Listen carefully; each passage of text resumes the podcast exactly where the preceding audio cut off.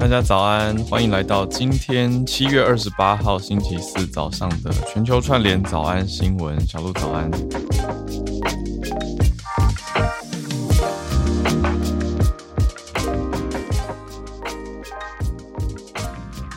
辛苦了，小鹿身体不太舒服，但还是上来陪我们，跟我们大家一起度过早安新闻的时间。希望你早日康复，再多休息一下。好，今天一开始。是要跟大家分享昨天看到的一则社群贴文，我觉得很有趣，因为延续着昨天叶老师跟大家分享的，叶老师的女儿看到了菲律宾即将要立法嘛，就是 ghosting 会被会被法条禁止。可是我们昨天也讨论到说，嗯，可是这种到底要怎么去取缔或是认定，对不对？所以就看到了几则国际上很有趣的，但是以我主观立场觉得很有趣的。法条或是规定，这边整理了七则，也包括一则台湾的，跟大家分享。我们先从大家熟悉的日本开始，You ready？好，我们从日本开始讲起。大家知道在日本插队是犯法的吗？有没有有没有跟觉得跟昨天菲律宾那则逻辑有点像？就是在日本呢的日本国轻犯罪法有这个规定哦，它的第一条第十三号很明确的规定哦。里面写到说，插队的人会被处以一百万日元以下的罚款，根据情节的轻重而定，还可以拘留二十四小时，得拘留不是一定要拘留，得拘留。所以在日本，难道是因为 好 不是啦？一定不是因为这个法，所以才这么不会插队，而是我觉得是一个习俗或是习惯吧，整个社会风俗。但是只是提醒大家。不要乱插队，因为插队是有法可以治的。好，第二则呢，蛮奇妙的。昨天也有讲到去南欧旅游的事情嘛，所以跟大家分享在葡萄牙的一则。嗯，我看一下，这个是法哦，对，这是法哦，这不是一般规定。好，这个是什么法呢？就是在大海里面尿尿，是是会被立，是是有法条禁止你这样子做的。所以延续昨天的感觉，就是那到底要怎么取缔跟确认罪行？是难道是注意到旁边有人的时候，你就要报警说有人在海里尿尿，是这样子吗？好，这是葡萄牙的法规。再来第三个是来到美国了，美国的佛罗里达州啊，要强调是佛罗里达州，每个州的情况不同。那佛罗里达州呢，有一则法，有一条法条是。禁止投掷侏儒或是侏儒保龄球，这是什么东西？就是个子很小的侏儒症的患者呢。如果你把它当球丢出去，啊，据说是有出现在《华尔街之狼》里面的一幕。如果那《华尔街之狼》的故事是在纽约嘛？所以在纽约是合法的，某种程度上说起来，但是在佛罗里达是法令是违法的。可是不管怎么样。为什么要做这种事？我觉得才是更大的重点吧。那那如果做了这样的事情会怎么样呢？然后，大多这个法条是在罚酒吧，因为通常是喝醉的时候才会出现这种夸张的行径。那如果做出现这样子行为的酒吧，会被面临要暂停营业或撤销执照。这在佛罗里达罚蛮重，也可能会收到一千元美金的罚款。好，所以如果有在佛罗里达的听友，这个用不到吧？我觉得一般大众真的用不到。好，那我们刚刚已经分享到，这是第三个奇特的规定跟法。好，第四个呢，还是在美国伊利诺伊利诺伊的一个市城市叫做乔利埃特，在这个城市里面，如果你是很爱试穿的人，到了这个城市要小心，你试穿超过六件的话。可以被逮捕哎，什么意思？就是太喜欢试穿了。那好，如果很讨厌店人客人试穿的店员，可能可以去这边上班吧。再来，来到往北美继续移动，加拿大，加拿大有一个货币法案，大家一定看过或者甚至做过这件事哦。就是你拿拿着一堆零钱，想说把零钱把零钱用掉，对不对？所以你就带着一堆零钱去超商去付钱。但是在加拿大，你这样做是有限制的，会，哎，我看它是明文的规定，货币法案里面规定你货币要怎么用才合理。比如说你要买超过五块钱的加币的时候，你不可以用全都是五分钱来付。那如果你要买二十五块加币以上的东西，不可以全用一一元的硬币来支付，不然店家可以干嘛？好，你不会被抓，可是店家可以拒收，就是让你不方便，让你把把铜板花完的计划失败，打败你。所以零钱魔人在这边是走投无路的。好，那再来最后两条，又回到美国了。阿拉巴马州有一个很奇特的法规，是不可以蒙着眼睛开车。好，我想这个大家应该不会做这种事情。可是如果你要这样做的话，你在阿拉巴马就会犯法。好，最后来到台湾了。台湾的捷台北捷运系统旅客须知里面有规定，有一个很明确，但是大家一直在想为什么的规定。应该说它的规定，我觉得还算可以理解。嗯，前半可以理解，后半的数量不明是什么？就是去捷运搭捷运的时候，不可以带超过五个气球。哎，大家知道吗？就可以带气球，可以带气球。比如说参加参加婚礼，有时候会拿到小朋友会拿到氢气球嘛。那这些随身携带气球者数量不得超过五个，而且最长边不可以超过五十公分。所以造型气球不行，不能超过五十公分。那讲起来就是说，反正你最多只能带五个五十公分以内的最长边五十公分以内的气球。那官方说法的原因是。帮害怕气球的旅客着想，避免突然破掉造成惊吓。我觉得听起来很有一种我们对日本刻板印象的感觉，但这是台湾的规定。好，那到底为什么五个没有答案，就没有人有答案说少于五个就很好啊，多于五个就会怎么样？那为什么不是六个，不是四个，就是五？但反正官方规定就是五，就是这样。那我自己亲身有一个相关的经历，是我有一次带着一个很大的道具。应该是呃像魔杖那样的道具，有点像阿阿拉丁里面的贾法尔甲方他带的那种魔杖，结果也是在门口被拦下来。他就说超过好像多少，等于总之就用长度来计算了，他就当场拉尺量，说超过了，所以就跟我说不能带，我就跑去搭计程车了。好，所以以上规定跟大家分享，大家还是生活中多多注意啦。虽然刚刚有一些听起来觉得啊，这样不是一个很常识的行为，为什么还要特别规定呢？但是在不同的地方法规呼应当地的风土民情，就会做出一些规范。总之，还是要当个好人呐。好，这个结论可以吗？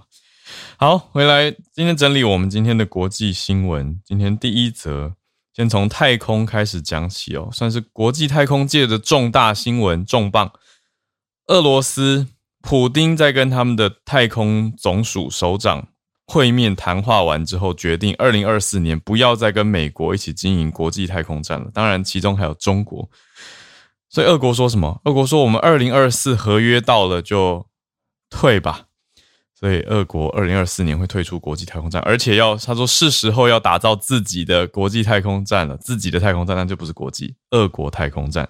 所以到时候可能到了二零二八或二零三零，就只剩下中国的天宫号在国际太空站了。好，第二则，美国联准会宣布升息第二次，所以继上个月升息三码，六月升息三码，现在七月再度升息三码。当然，很大的任务是抗通膨，在延续 Charles 老师讲的，要对抗跟阻止经济衰退，这都是升息。想要做到的事情，待会来多讲一点点。第三则则是印尼跟美国举办联合军事演习，有意思的或不一样的是，日本的自卫队首次参与军演。第四则则是在中国的南京爆发了反日情绪，嗯，让十几个动漫展都取消了。好，待会来谈一谈今天的四则消息。我们就先从俄国的国际太空站开始讲起。俄国的国际太空站消息是，二零二四年就要停了，就要退了。好，那就像刚刚说到的，普丁跟俄国的太空首长，好是谁呢？俄罗斯太空总署新的署长叫做波瑞索夫。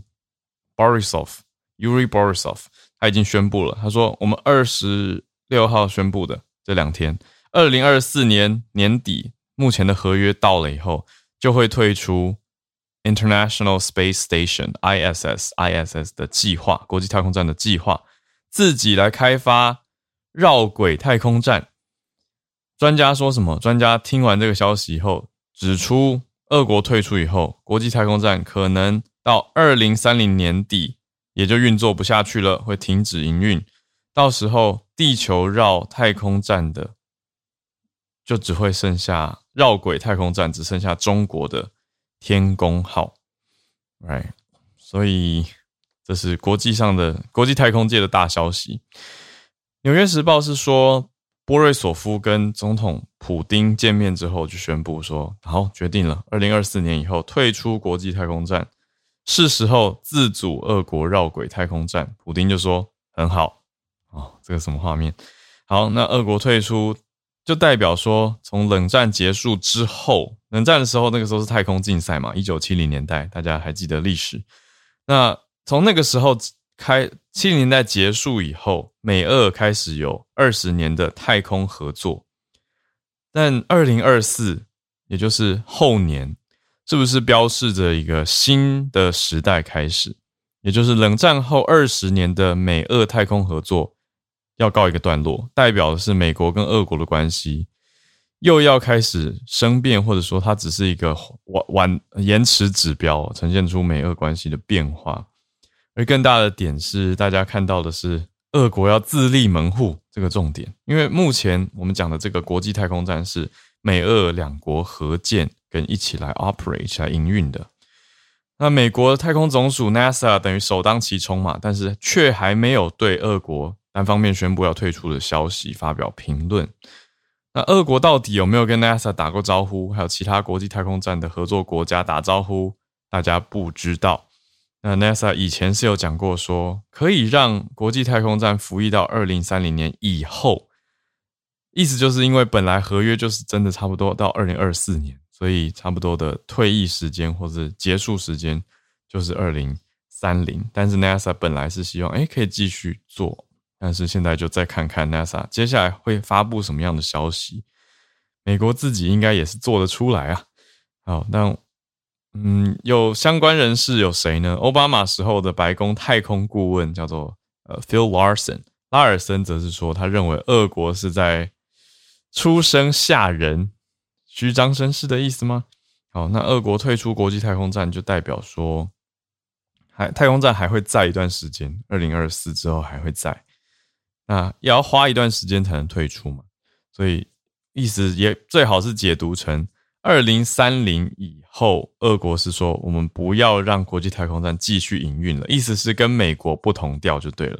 因为 NASA 说过，我们希望二零三零之后继续，但俄国这样子的讲法，意思就是我们没有要到二零三零之后跟你们继续合作。好，大致情况是如此。好，那讲详细一点的话呢，太空站有主主要哪些内容？太空站里面两大区块，一块是 NASA 主持的，那另外一块是俄国主持的，所以在太空站里面也是有区分啦。俄国的那边的电力是由 NASA 的太阳能源板来提供，那俄方是做什么呢？俄方这一边是提升，叫做提供推升力。来定期的拉高整个太空站的轨道高度，所以 NASA 比较负责能源、太阳能源板等等。那俄国这边是推升相关，所以的确是一个合作，没错啊。但是俄国其实本来就有在说要自己做太空站，可是俄国的太空总署常年来资金不足，这个也是一个很大的点。我想这也是为什么奥巴马时期的太空顾问会觉得俄国在虚张声势。好那我们就继续看下去吧，也会看到一个中国天宫号变成唯一地球绕轨太空站的情情况哦。那现在呢，欧洲的太空人也已经在跟中方的太空人一起培训了，但是有一个原则，NASA 这边是不可以直接跟中国就太空方面合作的，就是过往的签订议定的关系。所以会不会太空的势力有一个新的？盘势新的纠结，我们就要继续看了。现在看来是，诶，欧洲跟中国走蛮近的，俄国想要自己走，但不知道走不走得了。那美国现在就是还没有回应，还在观察，还在看俄国到底是怎么样。好，我们来到第二则，连续第二个月，美国的联准会相当于央行的机构宣布升息，而且上个月升三码，这个月也升三码，来抗通膨，来阻抗 inflation。好，连续升两个月的情况呢，现在就是四十年的通膨、通货膨胀的高点嘛，所以联准会已经宣布通过了第二次。的例会也决议升息三码，也就是把利率提高百分之零点七五的意思。那主席鲍尔就预告说，九月还会继续升息，这个幅度会怎么决定呢？到时候到底是升几码？想到 Charles 老师讲的钝器，就是你调几码之间的调控范围有限呐。那会取取决在经济的数据，还会继续看，继续决定。好，鲍尔强调。经济没有陷入衰退，但是成长需要是低于潜能。呃，他说，但是成长需要去低于潜能一阵子，完全就呼应 Charles 老师教给大家的。你要做的是什么呢？你要调整供需嘛，所以升息来减少这个需求，可以这样说啊。因为供应还没有办法拉上来的话，供应链没有办法那么快，那你先降低抑制需求一阵子。也就把利息给拉高，所以这是符合鲍尔他说的。他说成长的需要，那他说要要克制的，要刻意的让成长低于潜能一阵子。那这样讲讲的白话文就是说，你的经济成长不要让大家那个需求拉得太高，冲得太快，一直消费。那这样子供应方也许不一定赶得及，那就会变成通货膨胀，就是很多的钱在抢少少的货品。概念了，其实货品也不少。好，但总之，经过了两天的会议之后，联准会决定在六月之后再一次决议升息三码，十二名官员全数同意，联邦资金利率的目标区间调高到了百分之二点二五到百分之二点五。所以这个是什么意思？他们希望做到的效果就是不刺激也不拖慢经济的中性水准。也就是联准会的官员们开了两天的会，最后决定说好，就是这个数字了，应该预估刚刚好。那要调的话，九月再调。好，白话文大概帮大家翻到这边。所以这是从一九九零初期到现在，央行第一次连续两个月都升三码，那利率已经回到了二零一五年到二零一八年，是上一次的升息循环的顶点。也就是现在把升息拉到蛮高的一个位置，好，呼应的就是我们这阵子一直有在关心美国的消费者物价年增蛮高的嘛，四十年来的新高，一直往上走。那市场本来当时还记得吗？大家要讲，我们那个时候跟大家讲到说，有可能要升息四码，有一些媒体在讲，可是后来很多官员都说三码、三码、三码，投资人就有点松了一口气。那现在正式公布出来三码，所以我们就继续看喽，好，看看有没有办法。有效的减少通膨，对抗通膨，而且也不要不至于陷入经济衰退。目前看来好像还 OK，我们就继续看下去吧。好，第三则呢，来到印尼跟美国的联合军演，还有日本的自卫队首次的参加，这真的是蛮特殊的一个消息。好，为什么这样说呢？因为自卫队大家也知道。过去的情况跟现在的情况，我觉得蛮明显的不同。那在美不是美国，应该说日本的宪法当中，很明白的有所限制自卫队的行动嘛。好，但是现在呢是在接续日本的首相岸田文雄，他在二十七号昨天时间跟印尼的总统佐科威 Joko Widodo 会谈之后，就说了日本的自卫队下个月会第一次来跟美国。还有澳洲一起加入在印尼举办的加鲁达之盾 （Garuda Shield） 好年度军事演习，这是印尼跟美国大型的年度联合军演。这过去早安新闻也略略提过，但现在很明显的新角色，可以说美日印澳，大家还记得吗？美日印澳，可是那个美日印澳讲的是印度，但这里这次的美日印澳这个印尼反而是加鲁达之盾，让澳洲、日本。还有美国加入到印尼，也都一起来军演了，所以是不是有新一版的美日印澳？这我们继续看下去。因为日本有说印尼是日本的重要战略伙伴。安田文雄说的。好，那他们两边除了讲这个军演的消息以外呢，也谈到另外一个议题啦，这是今年日本跟印尼第二次的首长会谈，有提到说能源也是他们很关注的一个重点议题。他们上一次的会面是四月的时候，所以现在就看到日本自卫队要加入美国、澳洲跟其他国家一起，八月一号，也就下个礼拜，很快耶，下个礼拜一在印尼举办的加鲁达之盾联合军事演习。加鲁达之盾这个每年举办呢，就是印尼、美国的常规军事演习。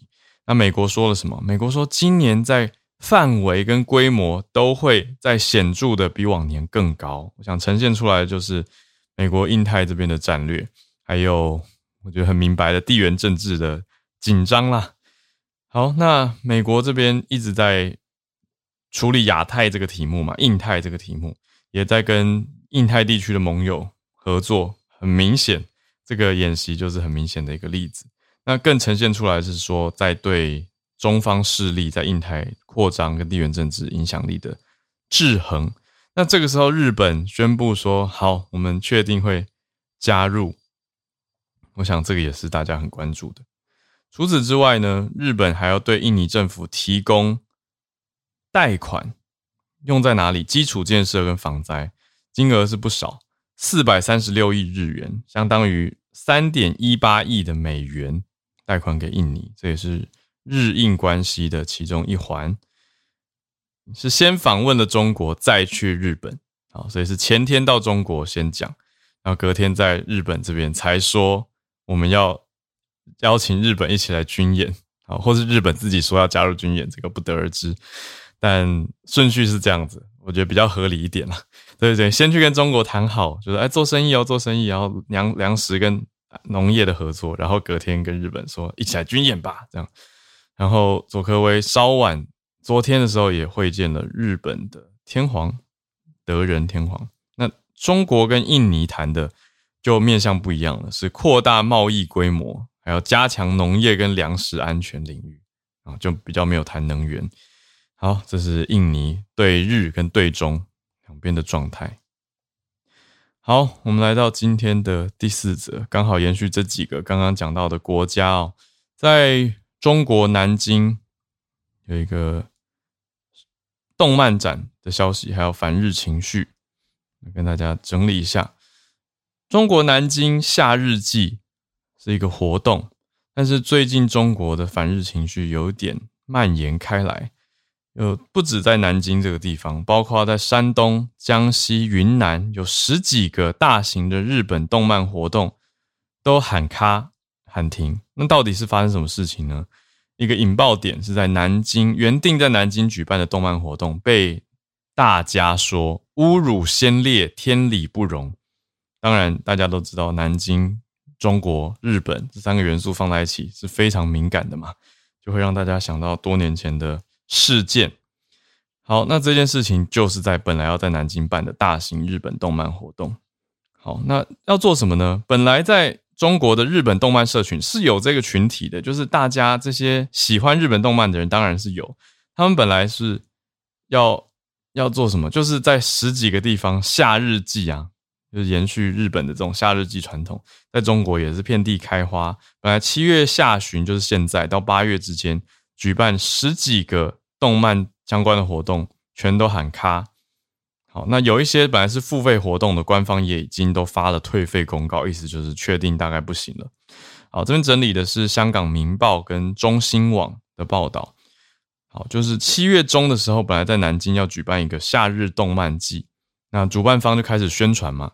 就说哦，会有两场大型的和风市集，会摆什么？有十公尺的鸟居，大家知道鸟居吧？就是日本的神社门口红色的，红色的，很像，很像什么？很难描述，很像天这个字，可是两边撇下来的鸟居。好，那还有现场会有绘马许愿墙，大家知道绘马就是写许愿的小小木板，那叫绘马。对，就是很日本风情的动漫相关活动啦，让大家感觉好像在日本的夏日祭一样。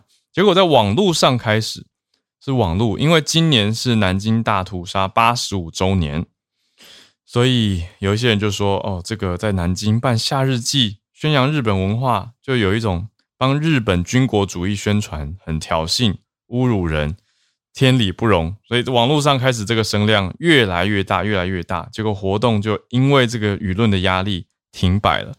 但停办的时候，对外宣布的原因是天气因素、安全考量。可是网友还没有停止，网友觉得不够，他们就觉得不只是南京，其他地方还是要办啊，就开始去点名。结果主办方就开始先后宣布说停办、停办、停办、停办。所以主办的场地啊，这些租借出的场地的会场也都开始出来切割，说我们不知道人家租了是要来办夏日祭啦，所以我们只是场地而已啦。好，大概是这样子的状态呈现出来，所以从头到尾，家家种种，云南、安徽、江西、江苏、黑龙江、四川、山东、广东这些都要取消。那取消的活动也不只是夏日祭，也取消了一些演唱会，还有游戏嘉年华等等。好，但是网络上这些人、这些抗争者还在持续，还在继续的点名一些活动。好，那有一些动漫爱好者就觉得说，已经办那么多年了，为什么今年反应这么大？所以。就，但是也有同时有动漫爱好者说他是喜欢二次元的，可是他民族情感无法接受南京的夏日祭呈现方式。嗯，所以大家有一些不同的观察跟比较。就有人说日本动漫也不是漫展的全部啊，等于说动漫展也不是只展日本，他们就觉得是不是反应太大了？那漫展也不等于夏日祭。那但是另外一些人却说，哎，现在跟之前比起来。穿汉服逛漫展的人也变多了。好，总之让大家知道这个纠结的情况。好，以上是我们今天的四则新闻盘点：国际太空站升级、联合军演，还有南京夏日季开始点燃的十几个动漫展取消的反日情绪。来，进到八点三十分的全球串联时间，我来看看大家。说什么？跟大家聊聊。有人说明年就会说南京八十六周年，每年都可以说。嗯，网络打字不累。好，谢谢大家的留言。光听就累，暑假被毁了。啊，大家很幽默。哎，对啊，就站在不同的角度，那个感受是很不一样的。全球汉服商机吗？嗯，每年都有那一天。好。周末的东京电车常可以看到 cosplay 的装扮，嗯，好，All right，谢谢大家的留言，也来看看有哪些朋友举手来邀请他们分享关注的题目，太好了，Charles 老师在，也愿意跟大家分享，邀请 Charles 老师，老师今天要跟大家讲，当然就是升息的消息。老师怎么看？这是第二连续第二个月升息了，其实完全如同老师在专题跟大家提到的预期，也是三码。老师早安，Hello，浩儿早，小鹿早呀，希望小鹿早日康复。对我猜对了，三三个升升息三码，那这个就是也是符合市场预期。那目前就是啊，联储会年初的时候是零，现在一路升到现在是二点二五。那这样子的一个幅度，其实就像浩林刚才讲，是一个三十年。呃，没有见过的这个力道在加息，那原因就是因为我面对这个四十年最严重的通膨。那大家如果还一直这个 要复习，就是六月份的这个消费者物价指数年增率已经高达九点一了。嗯，那这个有一大部分原因就是说它的这个步调这么快，好像就是说去年感觉都是没有作为嘛。我刚刚讲到说年初的时候还是百分之零，那一直到这个今年这个上半年就这样子很。加加息很猛烈，那主要一部分是通膨。去年啊，一开始就是这个联总会一直认为说这个是一个暂时的，就是 transitory 这个字。那这样一直讲一直讲，讲到年底的时候，大家发现说，哎，这个好像 并不是暂时的，就是一直延烧。所以说今年开始他们就是加加息的这个步调就变得有点急促这样子。不过这个也是啊，就是也是他们的这个希望能够以一个这种叫做所所谓的前期吃重的方式，就是 front loading 的方式，就是说一开始用一个这样子一个。嗯，就是一个比较有惊吓的方式，让消费者一下子发现说啊，这个像这个这个利息升得很快，我买买房买车，这个信用卡利息发现说，哎，这个都对，马上就降温，而不是说好像温水煮青蛙这样子的方式。那当然就说这个，嗯，那也有人问鲍尔，就说现在美国是不是在经济衰退？他认为说不是，那这个就是完全是取决于这个啊其他的资料。那然后就是在接下来的力道呢，就说。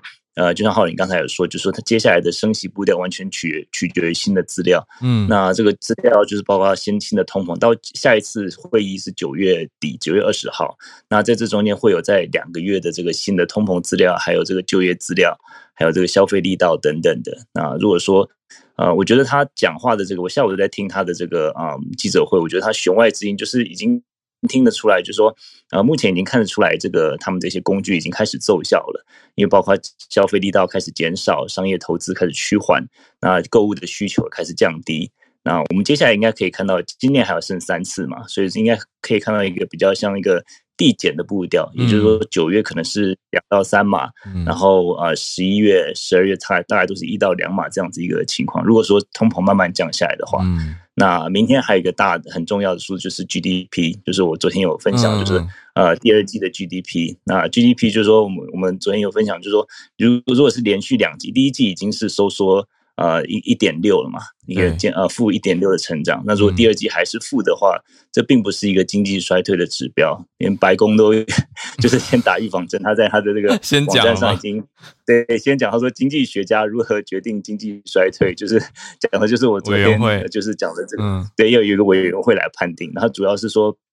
GDP 本身不是一个呃唯一的一个量测经济健康的大小。那这个一个比喻就是说，如果说这个一个医生就说呃用心跳就是一个一个指数来看你的是不是健康，这就不是一个全面的看法嘛。就说有人心跳快，可能你正在运动，或心跳慢也不见得比较健康。就说你要看其他综合指标。所以说我们就是看呃接下来明天礼拜四有这个 GDP，那礼拜五有一个叫做 PCE，就是。呃，消费呃，这个呃呃，PC 就是另外一个这个通膨的指数。那这个通膨，另外这个通膨指数是相到相较起 CPI 来讲，是一个比较联准会比较喜欢的这个通膨指数。所以说，我们就是来呃慢慢来看吧。这个礼拜真的是太多经济消息了。对，先分享到这里，谢谢。谢谢，谢谢 Charles 老师。好，嗯，那我们就看继续看 GDP，明天还有整体怎么看？来，我们继续连线到香港的 Bernard。Bernard 今天关注的是香港教育大学。Bernard 早安，好，早安。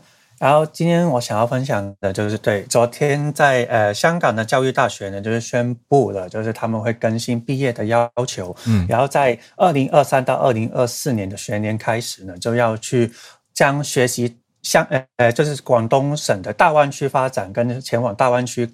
呃，考察了就是列入了必修的课程，然后并要计算，也也是计算学分的。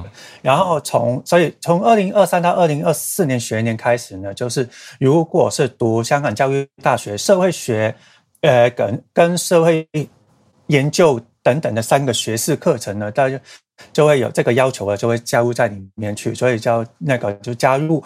呃，要修读就加入大湾区元素的跨学院的核心科目，然后当中包括了到了大湾区去考察，也是有有关这些科目跟大湾区相关的考察的，就会占一个学分。嗯，然后在昨天的记者会就讲到说，预计到二零二六到二零二七年的学年呢，就是所有进入读读香港。教育大学的全日制的学士课程呢，都会有同样的要求。然后校方的呃指出，就是说大湾区就是那个呃香在香港来讲的话，是那个未来的高等教育发展的重要部分。因为香港的现在少子化的课少子化的原因，还有现在很多有香港的人，然后就去了。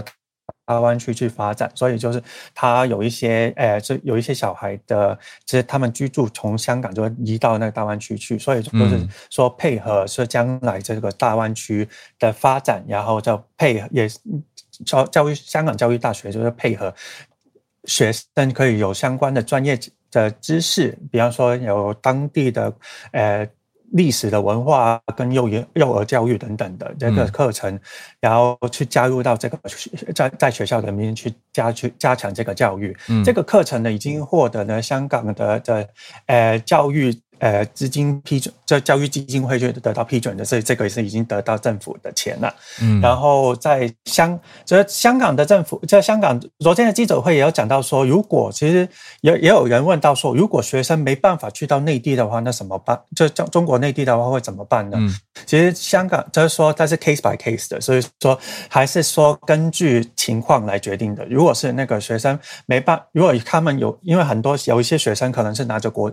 呃，外国国籍的，他们未必能够去拿到呃香港，就拿到去到中国的，是像我们香港叫回乡证，在台湾叫台，在台湾的台湾的朋友们就是拿着台胞证才能去到中国嘛，就是同这是同样的一同类似的一张卡。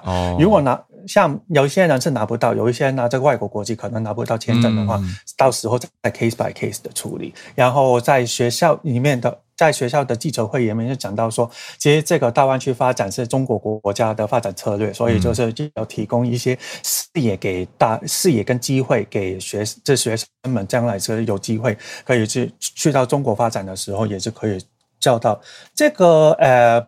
大湾区元素的，其实是呃，在香港来讲，是教育大学是第一个就有做到这个课程的，呃，有这第一家有有安排这个课程的。嗯，所以之后会不会有其他的大学会陆陆续续有新的就是大湾区发展的课程呢？就是之后再看一下。以上就是我的分享。那我比较好奇的是说，它所谓大湾区是强制你一定要跨区吗？因为大湾区里面本来就包括香港跟澳门。两个特别行政区，那如果我就是香港学生，我不能我在香港不是也算在大湾区吗？还是他的意思说要去跟珠海、佛山、东莞、中山这些地方？因为主要的大湾区，所以因为香港算香香港、澳门跟广东省一带都是大湾区，对啊。但是主要是因为说，它比方说有主要大湾区的主要城市，比方说，因为呃，除了香港以外的话，它有很多的工厂啊，或者说有一些那个新客。新创的公司，他们会在广东省那边去设公司或者设厂，所以就是比方说，当然是如果是香港自香港学生自己在香港教务的话是没有问题，但是如果他们有机会拿到中国去的时候，他们就会去有这个发发展。但这个是大家在大学里面就说，大学那个记者会说到是。这个是给工作送工作的选择，还是交给同学？但是只是说他们有足够的装备，去让学生们就有机会去大湾区发展的时候，所以有这个装能够去做到。理解某种促进交流的资源预备好，那需要或者想要选择的同学就可以采用。嗯，就比如说大湾区，我觉得它英文更清楚诶，大湾区的名字叫做广东 Hong Kong Macau Greater Bay Area，就是。粤港澳大湾区，还有简称是 GBA，所以就把广东、深圳等于是中国城市啊，跟不同于特别行政区港澳的地方也连在一起。还有我刚刚讲到的那些城市，等于如果想要在这些地方交流的学生，就可以去做这个选择。谢谢 Bernard。好，那我个人的感受是有一种嗯强制交流计划的感觉。好，这是我个人，我没有在香港念过书，所以。请大家接受我个人的感受。好，那我们再继续连线到马来西亚，Benjamin。Benjamin 早安。呃，Howard 早，小鹿早。好，那就是马来西亚的昨天的国会，就是卫生部提成了一个呃蛮大的一个法案，叫做烟草及吸烟管制法案。那这个法案一通过的话，就是二呃二零零七年一月一号，马在马来西亚出生的孩子就禁止购买香烟。那如果呃，就是他们购买香烟的话，就是被发现的话，被取缔的话，就会罚款五千令吉，那相当于就是新台币三万三千呃新台币。那如果你呃他是店家贩售给二零零七年以后出生的孩子的话，也会面对相同的这个呃惩罚。那除了这个呃这个禁烟呃的目的，就是呃这个卫生部是说。它的目的是要终止一代人戒烟，就是 generational end game，就是 GED。觉得其实这个就是，呃，现在一些国家正在讨论，就要禁止一一代人，就是呃有这个吸烟的习惯。那除了吸烟之外，还有呃禁烟，就扩大禁烟令，还有呃烟草的广告也是不能直接呃有烟呃香有关于香烟的香香烟还有电子烟的这个一系列的广告是禁止呃在看板啊，还有就是。可以让大家接触得到的。嗯，那其实这个法案，呃马呃马来西亚是全球第一个有立立法来禁止一代人呃吸烟。那其实，在纽西兰也是正在呃有计划要让二零零九年以后出生的人呃接触香烟。嗯，那马来西亚本来一开始是说二零零五年，那过后又研究了一下，就觉得呃就决定把它。挪到二零零七年一月一号出生以后的呃世代，嗯，晚两岁。对对对，嗯，哇，谢谢。我记得之前好像有乍听到说即将要立法的消息，现在是确定了，是已经提呈到国会了，那就是等等待，就是呃全球通过通过。嗯，所以在国会要等一读。OK。已经一读了，已经一读了，要等二读跟嗯，专专一读，然后就要等到二读跟三读就通过。嗯，预料应该是今天，今天会二读的样子，没有意外应该就会通过。嗯，对对对。哇，可是这个事情烟草烟草公司很反对，所以他们不会抗议。是他们昨天台特地去到了国会，嗯，他们昨天特地拉队去到国会里面抗议，要求国会议员就是呃，在这个在这个投票的时候。这个投反对票就是杜绝这个。他说，其实，呃，他他们的他们的认为是说，如果呃这个立法通过的话，会导致这个走私香烟的问题严重，因为大家买不到香烟，就会去购买走私烟，这样的问题会会层出不穷啊。对，嗯，他们的意见是这样子。好吧，这个真的是不好评论，因为应该我们听友还是有一些抽烟的人口，那我自己没有抽烟，我就会。你知道没有抽烟的人就会觉得说哦很好啊，就不会想很多，就会觉得嗯这样很好啊。对，其实马来西亚的这个抽烟的问题很严重，因为呃卫生根据卫生部的统计，其实马来西亚每个星期都有四百人因为吸烟而逝世，每周有四百人哦，都是 因为吸烟问题。嗯，是，所以所以呃他他是说到了已经不可控、无法控制的这个阶段，所以政府必须要立法来。呃，避免有人染上烟瘾或烟瘾吸烟会造成很多的那个呃其他引发其他的疾病，嗯，所以他是说呃，就是为了大家国民的健康而必须立法这样，嗯，国民健康的考量，嗯，这么严重，谢谢 Benjamin，了解，感谢感谢，对，原来好，马来西亚还有纽西兰也都在研议这件事情了，我们继续来连线到戏谷的 James，James 在看财报，James 早安。好早，小鹿早啊，没有错啊，今天是这个 Meta Facebook 的母公司宣布这个 Q2 财报的日子嘛，所以跟想跟大家来讲讲这个科技财经新闻。嗯，那就是在这个现今的这个大通膨经济背景下嘛，其实大部分的投资人都是以保守的态度来看这个网络广告市场。嗯，那上礼拜的时候呢，这个 Snapchat 母公司 Snap 啊，他们这个有。发布啊，他们的 Q2 的财报，然后当时的时候也是，呃，不是很好的结果，就是收益和收入的部部分呢，啊都不好，然后造成了股价下跌了差不多三十到呃这个四十趴，然后这个礼拜二的时候呢，呃，换成是 Google 公布他们的财报，对，啊，这是第二个讯息点，然后这时候呢，Google 的收入反而是达标的，对，就是在这个通膨的影响下啊，他们其实没有受到太大的这个收入的影响，然后。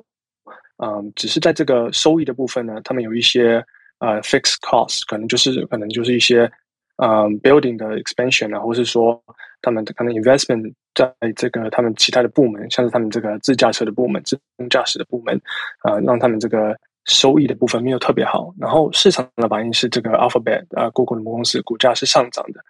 所以在这个网络广告业呢，有好有坏，在这这个 Q Q two 的 results，嗯，那今天呢，就是这个 Meta 的财报了嘛，那我们就知道一些结果，对，然后里面我想最重要的是啊，最重要的呃点应该就是说啊，这个是这个 Meta 他们创建这十年以来呢，第一次啊，十年多呃以来第一次这个同计去年同季的收入下跌，哦，对，就是。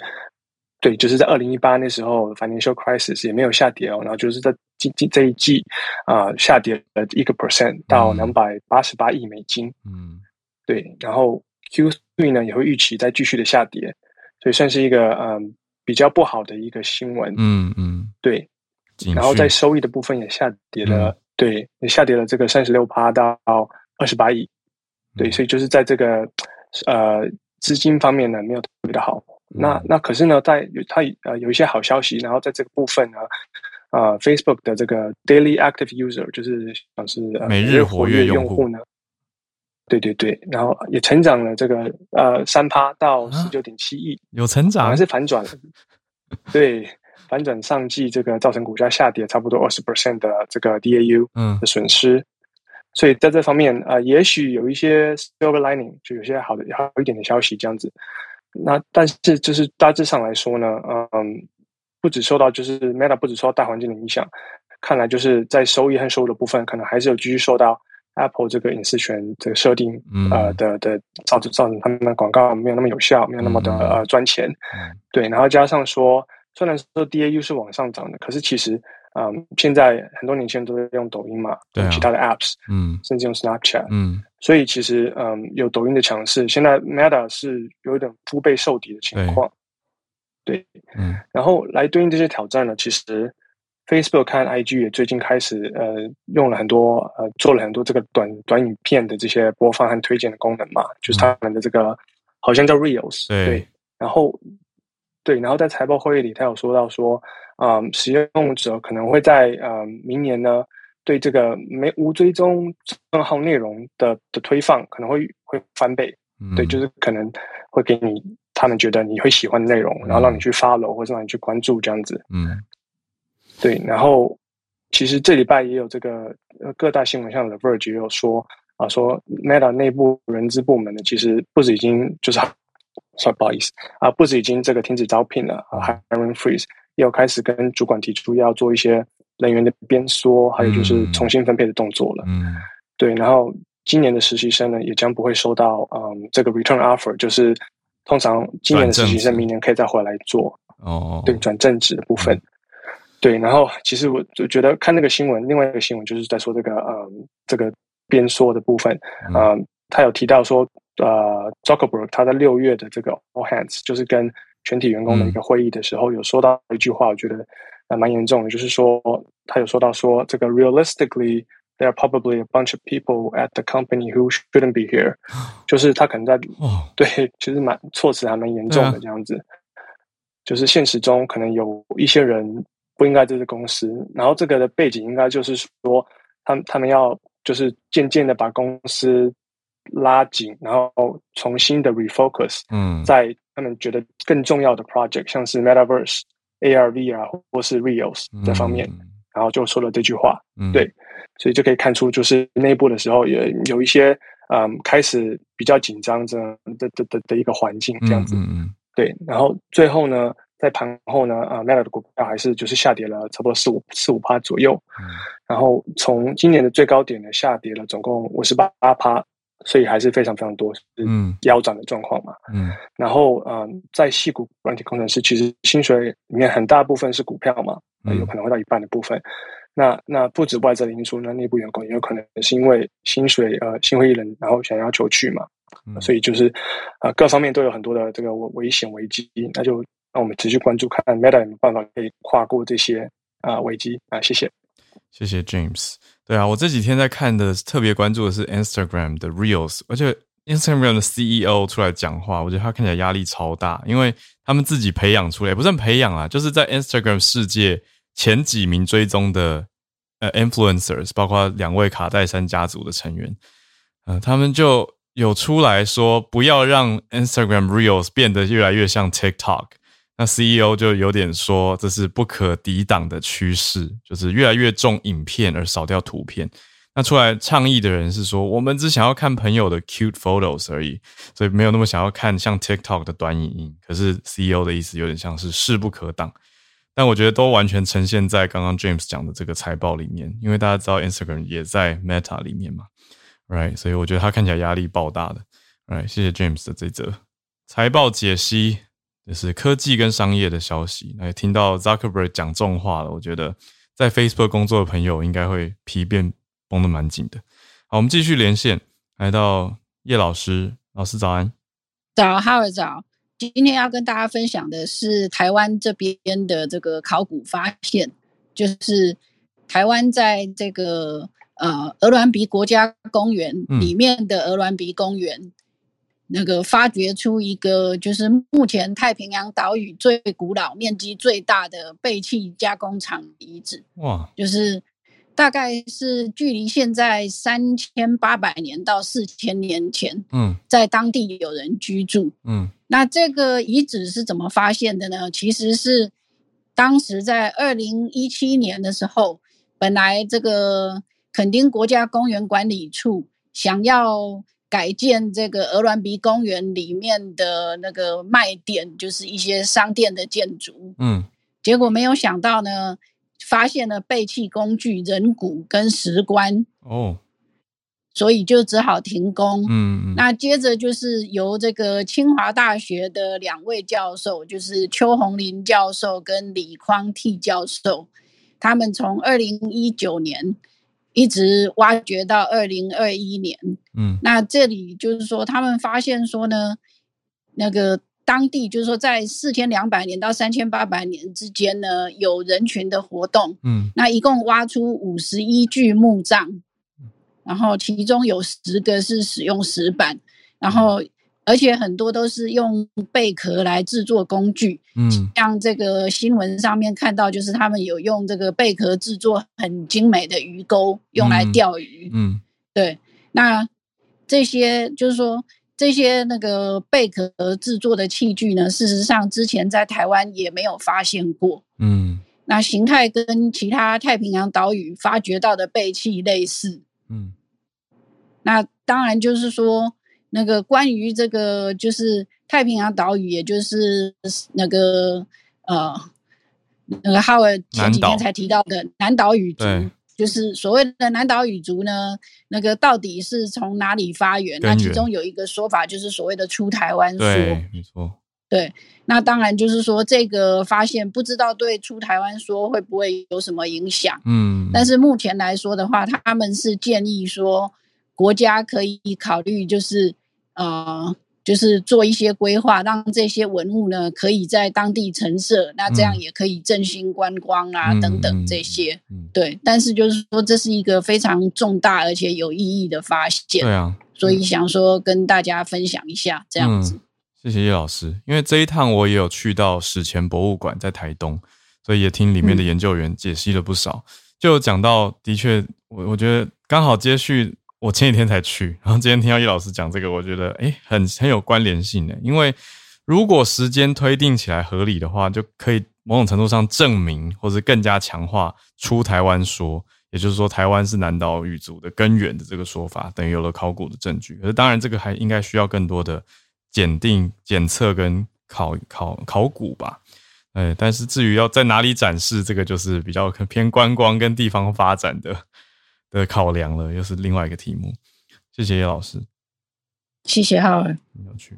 好，那我们再继续连线到今天第一最后一个串联，刚刚在搭车，但还是很热血，愿意跟我们分享的林氏。林氏想要聊两个题目啊，法国冷气跟动漫机。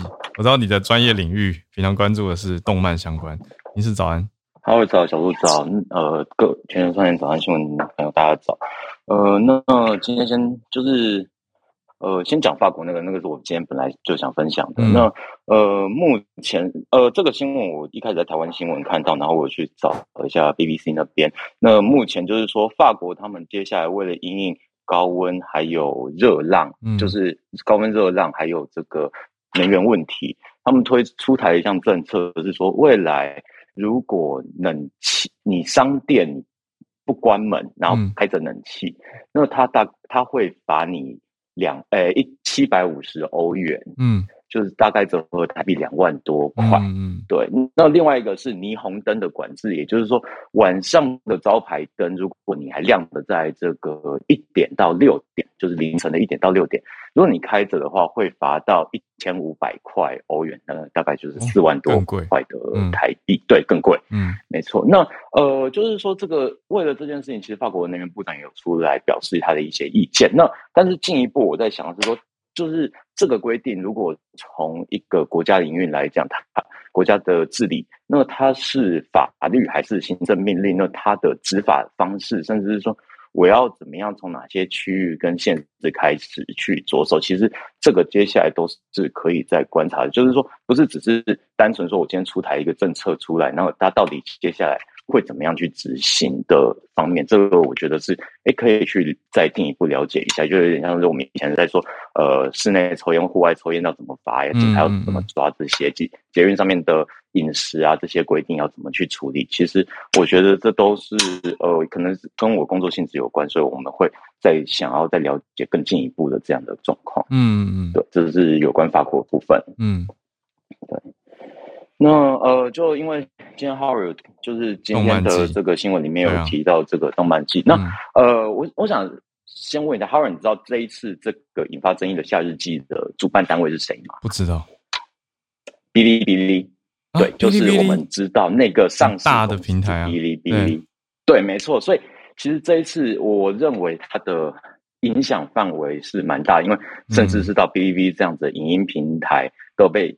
都被牵扯。那当然，我们讲几个，我先讲几个比较有趣的事情。就是说，第一个，呃，其实，在台湾，我们对动漫跟在中国对动漫的认知这个词，其实我们 definition 其实是不一样的。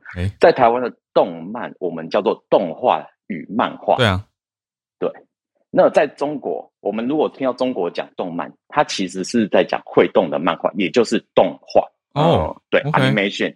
Animation animation anime 这个对，所以中文翻译意思不一样。后对，没错。那我们有些时候在跟对岸，甚至是说，其实因为这几年台湾很多人会看哔哩哔哩，其实慢慢的，我们有些时候在跟不同世代的人聊天，就是比我们年轻，呃，可能两个世代、三个世代遇在。其实我们有些时候在听别人讲动漫，我们都会先确认一下，就是先思考一下，他到底是讲哪一个动，他到底是讲动画还是漫画跟加动画，对不对？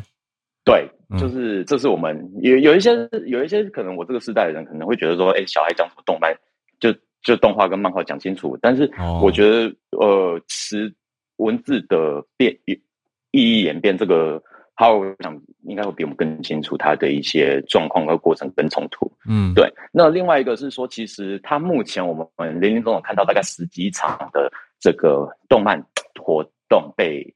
取消，嗯，在中国叫漫展啊，台湾就是同人展啊、漫博这些，嗯，那呃有一些他们也出台一些想要，就是我看到微博上面有有些有趣的，就是说他们说把自己的活动改名叫做什么“宁夏一带一路漫节”啊，或者是说在，对，就是说在官方上面，呃，甚至是报告说我们需要。呃，我们这个东西，我们禁止有国旗、国徽的东西进去，什么之类，就是他们开始有一些主办是为了应对措施，避免对，但是好像有一些成功，有一些失败，目前我们还不知道它的结果。那甚至是说，哔哩哔哩这个夏日季，其实它是在不同城市主办过，嗯，然后有人我不知道有心人到底是怎么去串联想的，就是我也就是觉得对岸的网友真的蛮厉害，他们把办过的地点全部串联起来，发现像是日本地图，嗯。这个想太多了吧？对，就说这是献，这是办最后办在南京是个献祭。当然，呃，我不知道这个东西到底是不是真的造成压垮这件事情停办的最后一根稻草。但是就是 OK，我们把它当有趣的。那我们来讲认真一点的，就是说，其实中国的动漫画产业自从嗯几个几个状况几个方面来看，是说，其实，在现在，如果我们有看过很多日本的深夜动画，它后面会有所谓的 cast。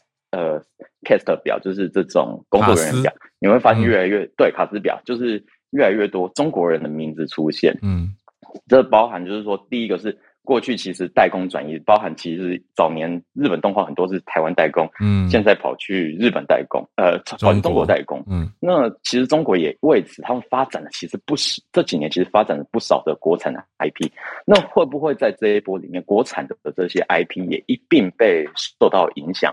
其实是我们可以去被关注的。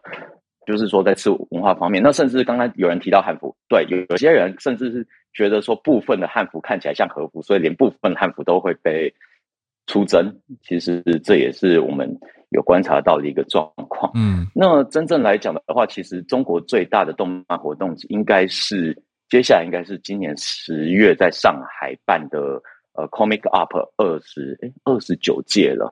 对，其实我觉得它它是一个很指标性的活动，它它几乎是中国。活动最大，那它的存续会不会被影响到？其实这是所有全球在次文化领域，甚至是动漫动漫领域里面可以被关注，因为它真的几乎是嗯，目前大概是地表数一数二大的动漫活动。嗯嗯，对，就是这些东西其实是呃我们会再去进一步关注的议题。哦，对，谢谢林氏。好，就继续看下去。十月这个上海的会办不办得成，或是受到影响，还是可以顺利照办呢？就继续看。然后也小小呼应你刚刚讲到法国冷气的事情。我有个好朋友就住法国，我也跟他聊这件事，因为看到热浪总是会关心欧洲的朋友嘛。他就说白天还可以，可是晚上其实因为大多数的家户装冷气是非常不容易的，那要跟政府申请很多也是古迹，不能随意加装，政府也把门槛拉得很高，所以不装就先不装。想说啊，撑过夏天就好了。可是问题难点是在晚上不开冷气，很像火炉，我觉得听起来就很辛苦。就想到台湾如果晚上有时候特别热的时候，那种那种感觉。那最近法国也不止法国啦，欧洲整体的感受是很强烈的。嗯，我邻居开始施工了。好，那我们也差不多要来收播了。今天的全球串联，谢谢 Charles 老师、Bernard、Benjamin、James 叶老师，还有林氏。都上来跟我们串联，谢谢大家。我们就明天礼拜五早上，希望小鹿早日康复，喉咙可以好好讲话。我们明天早上就可以有小鹿回来跟大家一起。那小鹿刚刚也都跟我们在一起，right？所以我们就明天见啦，明天早上八点继续串联，大家拜拜。